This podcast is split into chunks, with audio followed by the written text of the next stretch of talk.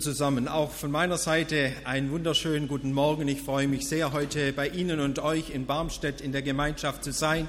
Es ist herrlich, miteinander Gottesdienst zu feiern, Zeit miteinander bei Jesus zu verbringen. Habt ihr den uralten, ich meine ursprünglichen Auftrag Jesu neu gehört? Alle Menschen, alle Menschen sollen von Jesus hören sollen von Jesus erfahren, sollen Jesus kennenlernen, in Beziehung mit Jesus kommen. Haben wir das auf dem Schirm, wenn wir morgens aufstehen? Wenn wir Menschen begegnen? Wenn wir mit Menschen in Kontakt und Gespräch sind? Zu wem sagt Jesus diesen Auftrag? Damals zu seinen Jüngern, die schon um eine Person reduziert waren, elf seiner Begleiter und haben wir es gehört, die lagen am Boden. Teilweise haben sie ihn angebetet, teilweise haben sie aber auch Zweifel gehabt. Hä, was ist passiert? Gekreuzigt und ihn wiedergesehen? Das Grab ist leer. Was soll das? Und Jesus bleibt bei diesen elf und macht sie fit für diesen Auftrag. Er richtet sie auf, er spricht sie an er sendet sie, er segnet sie. Und so will Jesus auch uns heute Morgen in seinen Auftrag mit hineinnehmen und uns diesen Auftrag wichtig und lieb machen und uns fit, frisch und fröhlich für diesen Auftrag machen. Er will uns für sich begeistern. Als ich mich mit dem Thema befasst habe, habe ich auf meinem Smartphone eine WhatsApp bekommen und das war ein Film ein Film von einem Freund, der aus Bolivien stammt. Und er hat wiederum aus einem, von einem Freund aus Bolivien diesen Film bekommen. Deswegen werden wir den Ton gleich ausblenden. Das Portugiesische verstehen wir eh nicht. Die englischen Untertitel werde ich lesen. Erschreckt nicht. Es geht um etwas ganz anderes in diesem Film. Aber dieser Film hat mich in diesem Moment so angesprochen und beschäftigt und viel ausgelöst, dass ich dachte, dieser Film passt zu diesem Thema. Es geht um einen Hund. Und jetzt wollen wir diesen Film angucken.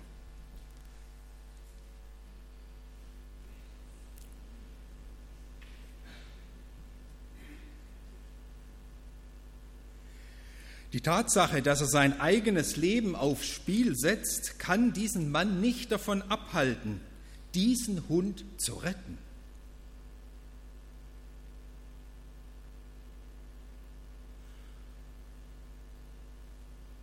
Aber der schwierigste Teil der ganzen Operation kommt noch.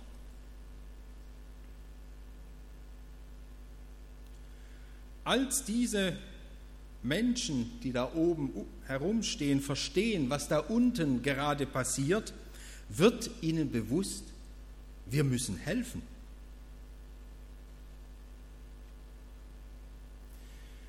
Aber diese Wand ist viel zu steil. Was tun sie? Sie beginnen eine Menschenkette zu bilden.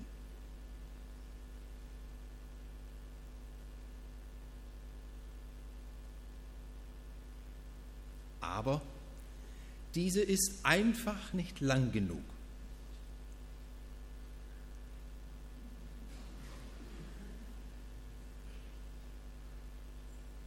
Jetzt fast. Aber nein, der Hund ist geduldig.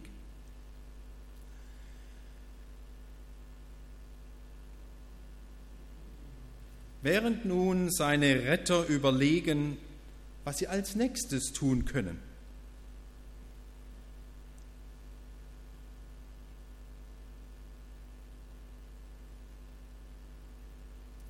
wir brauchen mindestens noch eine weitere Person.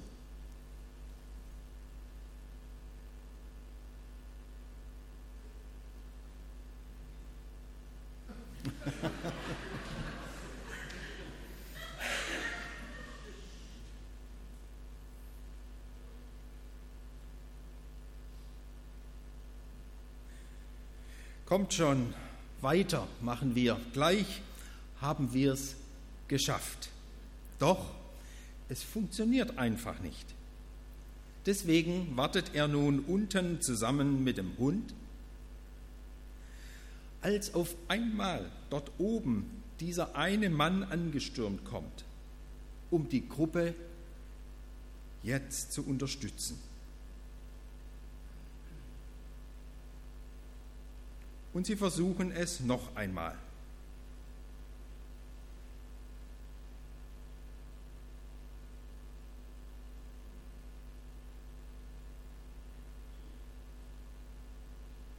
Dieses Mal helfen alle mit, um die Menschenkette lang genug zu machen und zu stabilisieren. Und gemeinsam schaffen sie es schließlich, den Hund hochzuziehen und in Sicherheit zu bringen. Eben zusammen mit vereinten Kräften. Soweit dieser Kurzfilm. Macht ja schon Spaß zuzugucken. Da springt Begeisterung über. Mit Begeisterung geht es los. Sie hatten Mitleid mit diesem Tier. Der Hund muss gerettet werden. Und jetzt ist Einsatz gefragt. Sie scheuen keine Mühe, keinen Aufwand und sind begeistert dabei. Das Helfen macht Spaß. Eine Idee nach der anderen folgt. Und es endet schließlich mit Begeisterung. Juhu, wir haben es geschafft. Der Hund ist gerettet. Mit Begeisterung fängt es an mit Begeisterung hört es auf. Darf ich mal ganz persönlich fragen, wann warst du zum letzten Mal so richtig begeistert? Wofür? Mit welcher Auswirkung? Man kann ja für vieles begeistert sein. Ein Fußballverein, es muss natürlich der richtige sein. Oder ein Auto, von dem ich überzeugt bin, dass ich gern fahre, oder ein Urlaubsland, von dem ich vielleicht gerade zurückkomme. Soll ich sagen, wofür ich die letzte Zeit so richtig begeistert bin? Für einen Mähroboter. Kennt ihr das? Ein elektronischer Rasenmäher, der allein durch den Garten fährt und den Rasen mäht. Als wir in Süderbrarup uns den Bauplatz ausgeguckt haben und das Haus im Werden war und wir manchmal durch die Siedlung gegangen sind und gedacht haben, na, wie kann das werden, haben wir in den Gärten schon solche Mähroboter gesehen. Ich sage noch zu Ute, meiner Frau, so ein Ding kommt mir nicht ins Haus. Ich ziehe meine Bahnen und fahre mit dem Rasenmäher, da weiß, was ich habe, da weiß ich, was ich tue. Wenn der kreuz und quer über den Rasen fährt, unkontrolliert, das wird doch nichts. Und dann sind wir bei Freunden eingeladen, die an der Nachbarschaft wohnen und sagen, guck mal, so ein Mähroboter braucht ihr. Das ist praktisch. Der arbeitet, wenn du weg bist. Oh, denke ich, das passt. Und als dann noch der Gärtner, als er den Rollrasen verlegt hat, sagt, und jetzt brauchen Sie noch eines, einen Mähroboter, der regt das Wachstum an, der verhindert das Unkraut, der mulcht, dann war die Entscheidung gefallen. Und heute, nein, heute nicht. Sechs Tage fährt er, einen Tag hat er frei am Sonntag. Aber sonst fährt solch ein Mähroboter bei mir durch den Garten. Und der Rasen ist herrlich. Neulich bin ich nach Hause gekommen. Ich dachte, wow, ein englischer Rasen ist nicht weit weg davon. Das hat sich wirklich bestätigt. Ja, so ist das mit Begeisterung. Begeisterung wendet Ablehnung ab, überwindet Ablehnung und steckt mit Begeisterung an, führt zur Zustimmung. Hindernisse werden überwunden, keine Kosten und Mühen gescheut, das Ding ist auch nicht ganz billig. Und bei jeder Gelegenheit rede ich gern davon. Wir haben es vielleicht am Anfang gehört, diese Predigt wurde als Jahresimpuls bezeichnet. Ich möchte mit dieser Predigt anregen zum Nachdenken. Ich möchte in Bewegung bringen für Jesus. Ich möchte im Leben von uns allen etwas bewirken. Deswegen stelle ich drei Fragen, habe nicht drei abgeschlossene Punkte. Die Antworten dürfen wir selber finden in unserem Leben. Die erste Frage, bist du von Jesus so richtig begeistert? Bist du von Jesus so richtig begeistert? Als bei den ersten Fans von Jesus, und das war so, als Jesus durch die Lande zog, gab es nicht nur die zwölf Begleiter, die er direkt in seine Nachfolge berufen hat, sondern es hat sich rumgesprochen. Da ist einer, der tut Wunder, der erzählt von Gott, der hat eine gute Nachricht. Und dann sind 70, 120 Menschen, ja ganze Massen ihm nachgefolgt. Er musste immer wieder entfliehen, um Luft zu holen und vor allem Stille und Zeit mit seinem Vater im Himmel zu haben. Und als da bei den ersten Fans die Begeisterung abnimmt, als Jesus auch die ernsten Dinge des Lebens anspricht, dass es Leid gibt, dass es Schuld gibt unter uns Menschen und in der Beziehung zu Gott und dass Jesus dafür sterben würde und dass er am Kreuz sein Leben dafür geben würde, da haben sich viele zurückgezogen. Das war unangenehm. Und dann ruft Jesus seine engsten Begleiter, die zwölf, zusammen und fragt sie, wollt ihr auch weggehen?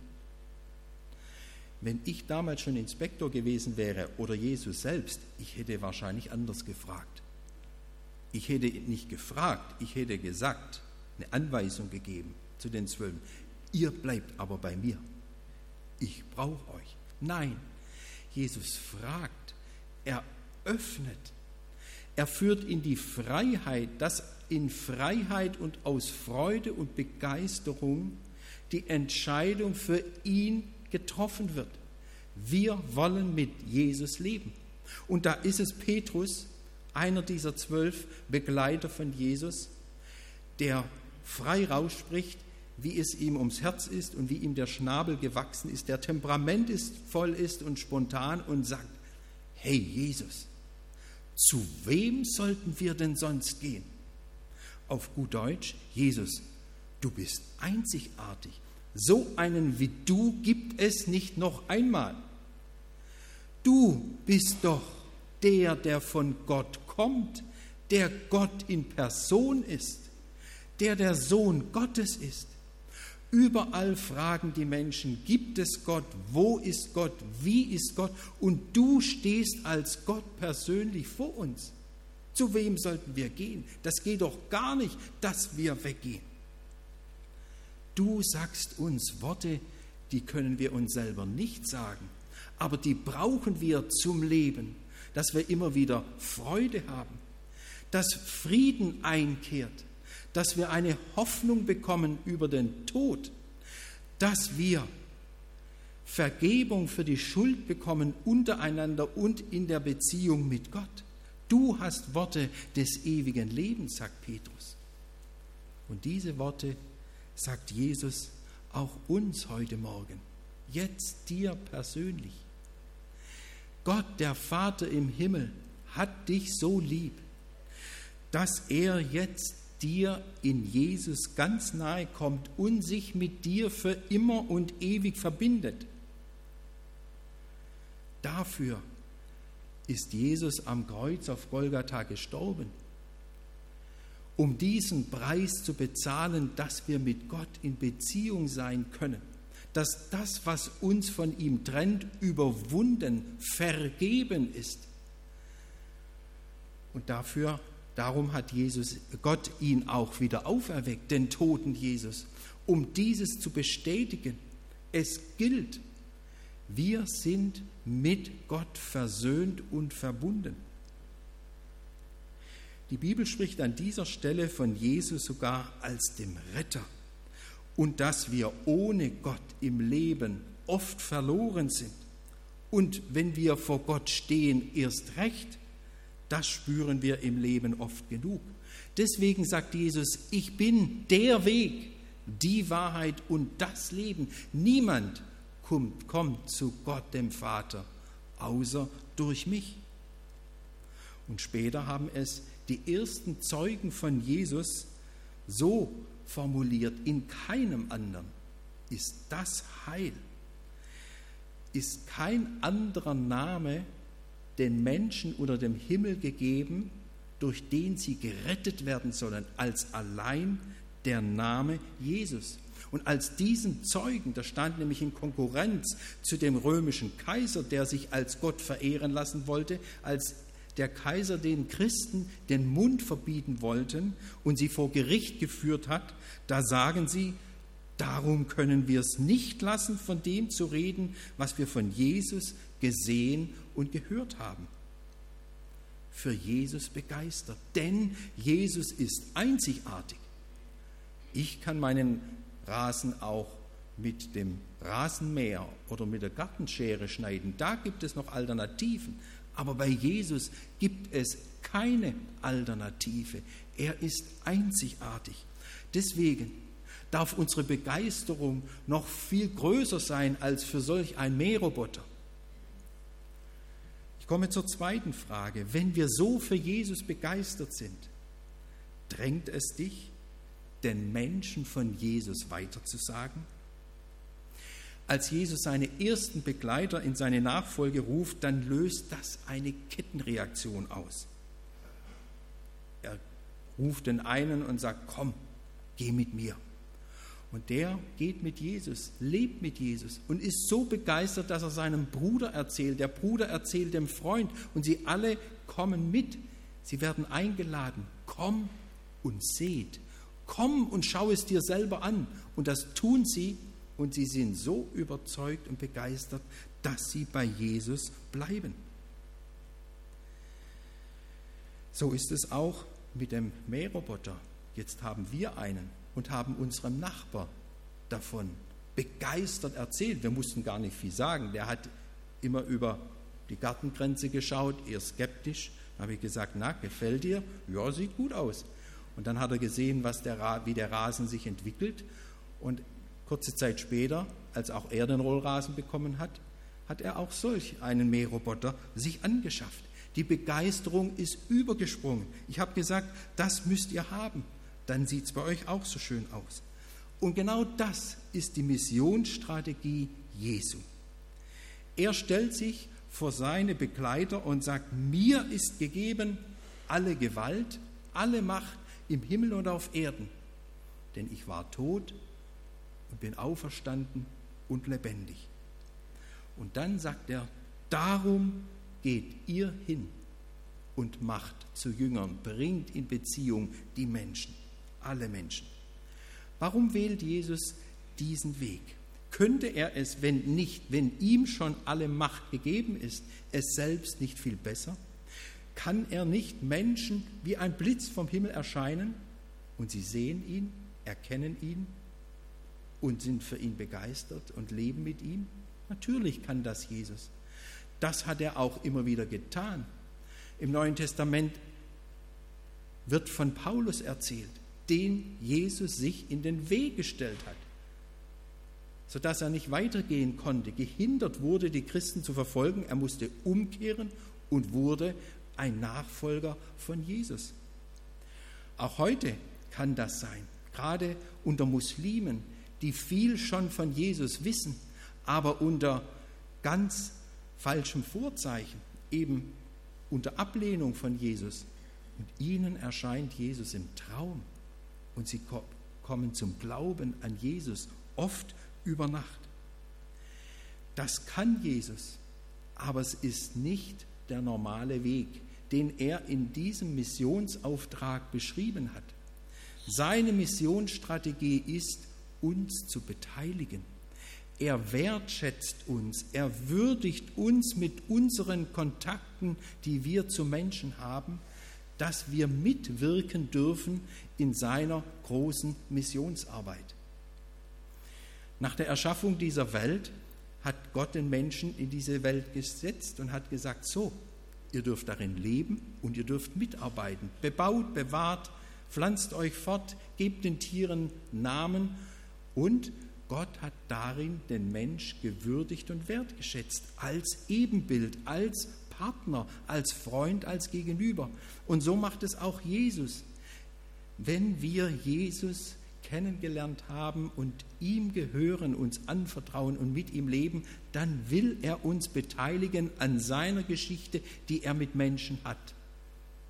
Und dahinter steckt ja noch etwas Großartiges. Jeder von uns kennt andere Menschen. Es gibt Schnittmengen, wo wir die, dieselben Menschen kennen. Aber unsere Familien sind unterschiedlich, unsere Verwandtschaften, unsere Häuser, wo wir wohnen, die Hausgemeinschaften. Die Kollegen sind anders, die Schu Mitschüler, die Kommilitonen, die Menschen, denen wir spontan im Alltag in der Arztpraxis oder im Supermarkt begegnen. Jeder trifft jeden Tag andere Menschen. Und wenn Jesus jetzt als der Lebendige mit uns unterwegs ist, und er hat ja gesagt, ich lebe in euch, dann macht er sich mit uns bei ganz vielen unterschiedlichen Menschen bekannt. Gott blendet sich mit uns im Leben anderer ein. Und so ist jeder von uns wichtig in der Menschenkette, wenn wir an den Film denken, dass Gott Menschen erreichen kann und auch sie aus dem Sumpf des Lebens herausziehen kann. Wir sind oft nur ein Mensch in der Kette und es braucht lang, bis die Beziehung zu Jesus unter Umständen geknüpft ist. Aber wir sind wichtig, sonst bleibt da eine Lücke. Wie kann das laufen?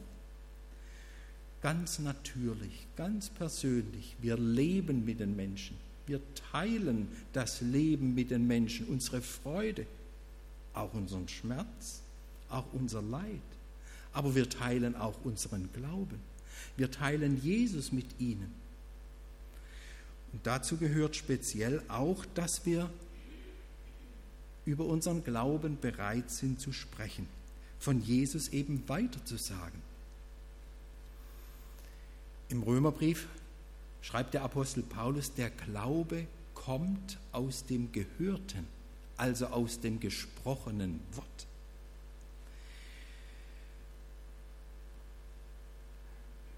Wie, wie geht es dann? Wie kommen wir dahin? Dietrich Bonhoeffer hat es so formuliert, Kirche ist immer Kirche und Gemeinde für andere. Darum gibt es uns Christen, darum gibt es Gemeinschaft in Barmstedt, dass andere Menschen, die Jesus noch nicht kennen, Jesus kennenlernen. Und das ist natürlich eine kritische Frage an uns und an unser Eigenleben an Gemeinschaft. Wie viel geht es uns um uns in unseren Gemeinschaften und wie viel geht es uns um andere Menschen, die Jesus kennenlernen sollen, die hier hereingeführt werden, um Jesus zu begegnen und bei Jesus ein Zuhause zu finden. Der altgewordene Theologieprofessor Eberhard Jüngel hat es so formuliert, schon vor vielen Jahren bei einer Synode der evangelischen Kirche in Deutschland, Mission und Evangelisation sind der Herzschlag der Kirche. Eine Gemeinde ohne Mission und Evangelisation leidet an Herzrhythmusstörungen. Man könnte es auch in der Sprache der Gemeinschaftsbewegung formulieren, Gemeinschaftspflege und Evangelisation sind wie das Ein- und das Ausatmen der Gemeinschaft. Und wir wollen ja einen regelmäßigen Herzschlag haben und auch einen regelmäßigen Atem. Wir wollen keinen Herzkasper bekommen und auch nicht hyperventilieren oder in Atemnot geraten. Deswegen gehört beides wie zwei Seiten einer Medaille zusammen. Vielleicht zucken manche von uns jetzt zusammen und sagen, was müssen wir jetzt noch alles tun? wenn wir auch als Gemeinschaftsverband, als Verband der Gemeinschaften in Schleswig-Holstein dieses Anliegen haben, und wir haben es uns zur Fünfjahresaufgabe gemacht, den Auftrag der Evangelisation durch unsere Gemeinschaften in Schleswig-Holstein neu lebendig zu machen, dann wollen wir nicht ein zusätzliches Betriebsprogramm den Gemeinschaften auferlegen, so und jetzt macht noch mehr. Nein, da geschieht ja auch hier in Barmstedt schon unwahrscheinlich viel, sondern es geht uns um ein neues Betriebssystem. Mit welcher Haltung und mit welcher Einstellung tun wir das, was wir schon tun? begegne ich den Menschen so, dass ich wirklich von dem Herzschlag bestimmt bin, sie sollen Jesus kennenlernen. Mit welchem Gedanken stehe ich morgens auf? Ist es mein Anliegen? Durch mich sollen heute Menschen mit Jesus in Verbindung kommen. Mit welcher Absicht arbeite ich in dieser Gemeinschaft mit? Ist es Pflicht? Ist es meine Aufgabe? Tue ich es um meiner Ehre willen? Oder ist die treibende Kraft und das Ziel, es geschieht hier alles, dass Menschen Jesus kennenlernen? Überlege einmal, wenn dir niemand von Jesus etwas weitergesagt hätte, was wäre dann? Wir wären wahrscheinlich heute Morgen nicht hier. Vielleicht würden wir Jesus gar nicht kennen. Vielleicht wären wir noch wie jener Hund im Film in der Gefahrenzone, vom Leben weggespült zu werden. Der Kontakt zu meinem Nachbar ist vom Mähroboter auch schon weitergegangen, weil er mich gefragt hat, was ich denn beruflich mache. Dann ist man natürlich schnell beim Thema. Aber ich merke auch in solchen Gesprächen, es ist nicht einfach in der spontanen Alltagssituation von Jesus zu reden. Da ist eine Predigt an einem Pult oft leichter. Es ist nicht immer einfach, es fordert heraus. Und ich frage mich, und das ist die dritte Frage, was hindert dich, einfach von Jesus zu sprechen? Und das einfach von Jesus zu sprechen, meine ich jetzt doppelsinnig. Einmal im Sinne von cool, einfach frei, frisch, fröhlich drauf los aber auch verständlich. Wenn wir uns da schwer tun, von Jesus zu reden, dann sind wir in guter Gesellschaft mit Menschen, von denen die Bibel berichtet. Derselbe Petrus, der Jesus gegenüber ganz spontan gesagt hat, hey Jesus, also ohne dich kann ich mir ein Leben nicht vorstellen, der wird von Jesus zu einem römischen Hauptmann geschickt, um ihm das Evangelium von Jesus zu sagen. Und was macht Petrus? Er sagt, nee, kommt für mich nicht in Frage.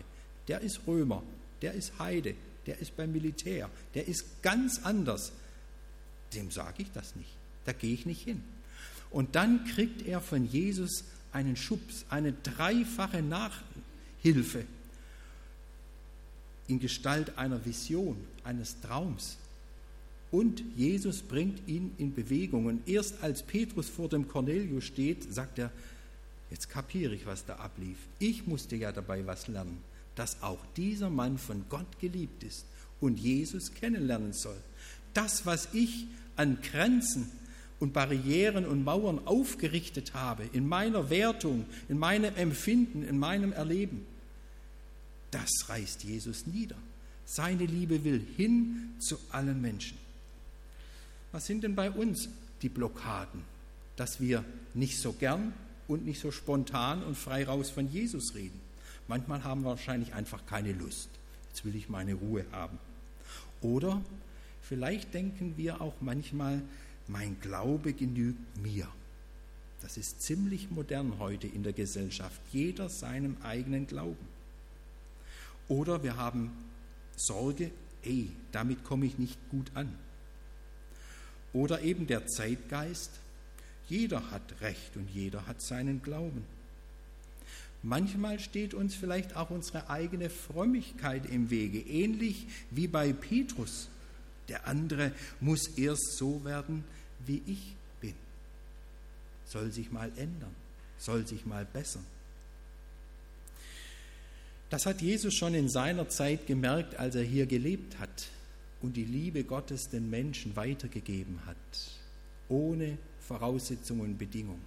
Da waren es die Frommen, die sich aufgeregt haben, gesagt haben, das geht doch nicht. Man kann doch die Liebe Gottes nicht so verschleudern. Und Jesus investiert in drei Geschichten im Lukas-Evangelium, die er nacheinander erzählt, um den Frommen deutlich zu machen, die Liebe Gottes gilt allen, jedem Einzelnen und dem Verlorensten, dem letzten Sack.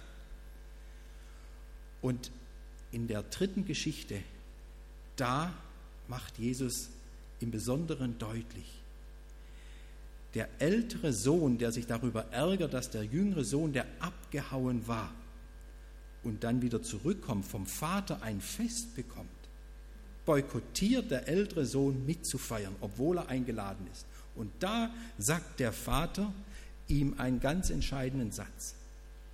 Weißt du, was mein ist, ist auch dein.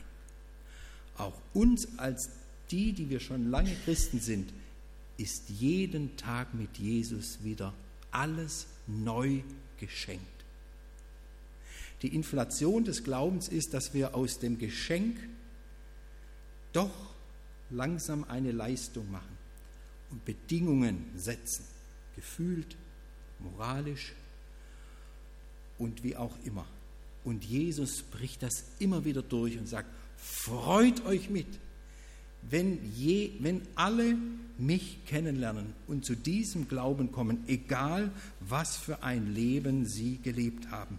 Und dieses Staunen über die Liebe Gottes, die will unsere Blockaden immer wieder durchbrechen und überwinden, dass wir begeistert sind.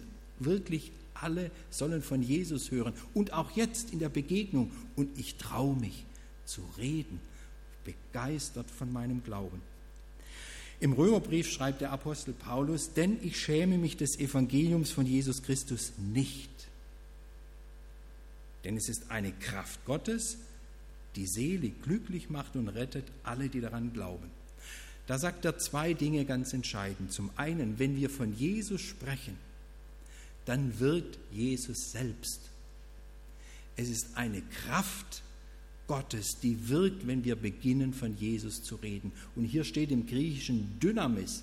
Das ist Dynamit, das ist Sprengkraft. Wenn wir beginnen, von Jesus zu reden, dann beginnt Jesus an harten Herzen zu wirken und kann sie aufsprengen, wie am dritten Tag das Grab, sodass er auferstehen konnte. Und dann sagt Paulus, nicht schämen. Schämen kann man ja nicht befehlen. Wenn wir jemand sagen, schäm dich nicht, dann würden wir es richtig rot. Aber was ist denn bei der Scham? Bei der Scham ist doch, ich distanziere mich innerlich von dem, was ich nach außen vorgebe. Das ist eine Kluft. Das heißt, wenn ich mich schäme, über meinen Glauben an Jesus zu reden, dann bin ich im Glauben nicht so dicht dran, dann bin ich bei Jesus so nicht so dicht dran, dann ha habe ich mich innerlich von Jesus entfernt und mir ist die Zustimmung von Freunden ähm, oder die Harmonie ist mir wichtiger. Und da gibt es nur eine Hilfe, einen Rat, einen Tipp. Lasst uns immer wieder die Nähe zu Jesus suchen. Und deswegen ist es so wichtig, sich dafür Zeit einzuplanen. Gleich morgens, Jesus, geh du mit mir durch diesen Tag. Und dann reden wir vielleicht mit Jesus über die Menschen, die ich heute treffe, die mir vielleicht auch schwer fallen. Und wenn ich mit Jesus über Menschen im Gespräch bin, dann wird auch in der Begegnung mein Herz für die Menschen schlagen, ihnen Liebe Gottes irgendwie mitzuteilen. Und sei es durch ein freundliches Wort, einen netten Blick oder einen Kaffee, den ich spendiere. Und so bin ich mit Menschen im Leben unterwegs, bis sie mich mal fragen, hey, wie machst du das? Woher nimmst du deine Freundlichkeit, deine Liebe oder deine Hoffnung? Du erlebst doch gerade eine Krise. Und dann können wir, wenn wir schon gefragt werden, antworten. Und dann ist das Herz schon anfangs geöffnet. Und wir können Jesus in das Leben von Menschen hineinsprechen. Auf einer Jugendkonferenz hat ein Evangelist die Fragestellung mal herumgedreht und hat gefragt, wenn Christsein ein Verbrechen wäre, welche Indizien würde man bei dir finden, um dich zu verhaften? Würden wir alle verhaftet werden, wenn Christen verhaftet werden? Übrigens leider, das geschieht an vielen Stellen dieser Erde. Und es ist eine Ausnahme, dass, dass es bei uns nicht so ist. Das ist natürlich genial. Aber dass wir dann kaum mehr zu erkennen sind als Christen, ist der falsche Effekt.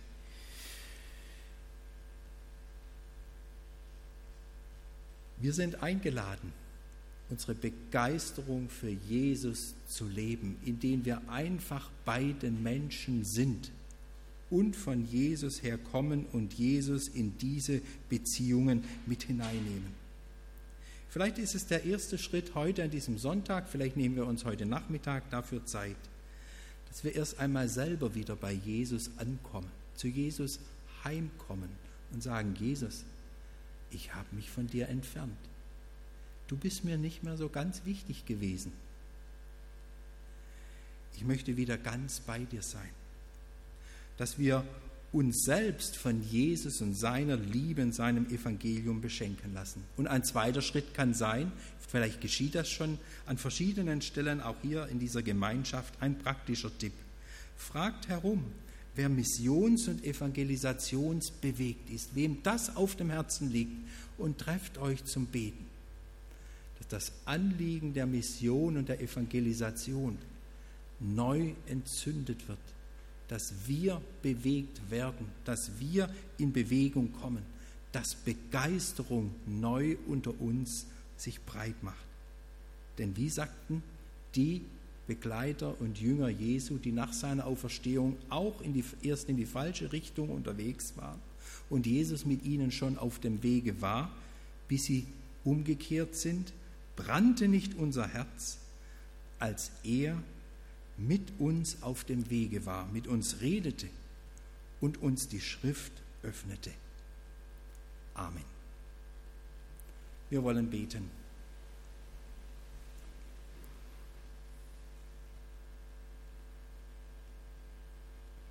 Danke, lieber Herr Jesus, dass deine offenen Arme das Erste sind, dass du uns zu dir rufst. Kommt her zu mir alle, die ihr mühselig sind und beladen ich will euch erquicken.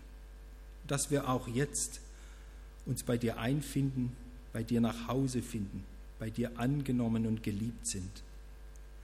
Dass wir bei dir Entlastung, Vergebung, Frieden erfahren, Freude am Leben, Hoffnung, Mut und Kraft für den Alltag. Dass du uns in die Verbindung mit Gott bringst, zu Gottes Kinder machst, sodass wir mit Gott für immer und ewig verbunden sind. Ja, Jesus, du bist einzigartig. Diese Begeisterung, die soll sich in uns neu entzünden. Und dann bist du der, der uns sendet und der uns segnet, dass wir hingehen mit dir in deinem Namen hin zu den Menschen, die du uns anvertraust, mit denen wir wieder Kontakt haben. So wirke du deine Geschichte mit uns. Geh du deinen Weg mit uns und lass uns ein Segen sein für andere.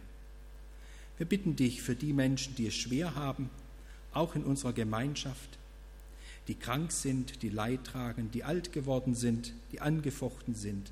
Ermutige, stärke sie, sei ihnen das Licht und Trost und Halt. Wir bitten dich für die Menschen, die dich nicht kennen, auch in dieser Stadt und Umgebung. Du hast sie im Blick. Begegne du ihnen und gebrauche auch uns in den Begegnungen mit Menschen. Wir bitten dich für unsere Gemeinschaften, für diese Gemeinschaft in Barmstedt, im ganzen Verband. Wir bitten dich für deine Kirche weltweit, dass wir dem Auftrag treu bleiben dass wir dein Licht leuchten lassen, dass wir bei deinem Wort und deiner Wahrheit bleiben. Und schenke uns die Liebe, die wir brauchen, auszuhalten und durchzuhalten und auch immer wieder neu weiterzumachen. Wir bitten dich für die Menschen, die Leid tragen in dieser Welt durch Naturkatastrophen, durch Krieg, durch Terror, die auf der Flucht sind, erbarme du dich und lindere die Not durch Menschen und auch unmittelbar. Wir bitten dich für die Christen, die verfolgt werden, halt du sie fest. Entzünde in ihnen immer wieder den Glauben und lass selbst durch den letzten Schritt des Martyriums dein Licht aufleuchten, sodass dein Name Ehre bekommt und bekannt werde, auch denen, die ihnen Gewalt antun. Und so bitten wir dich, dass du heute mit uns in diesen Sonntag gehst. Lass es ein Tag mit dir sein und dann auch in die neue Woche, wo wir wissen, du bist bei uns. alle Tage bis an der Welt Ziel, bis du wiederkommen wirst in Herrlichkeit. Amen.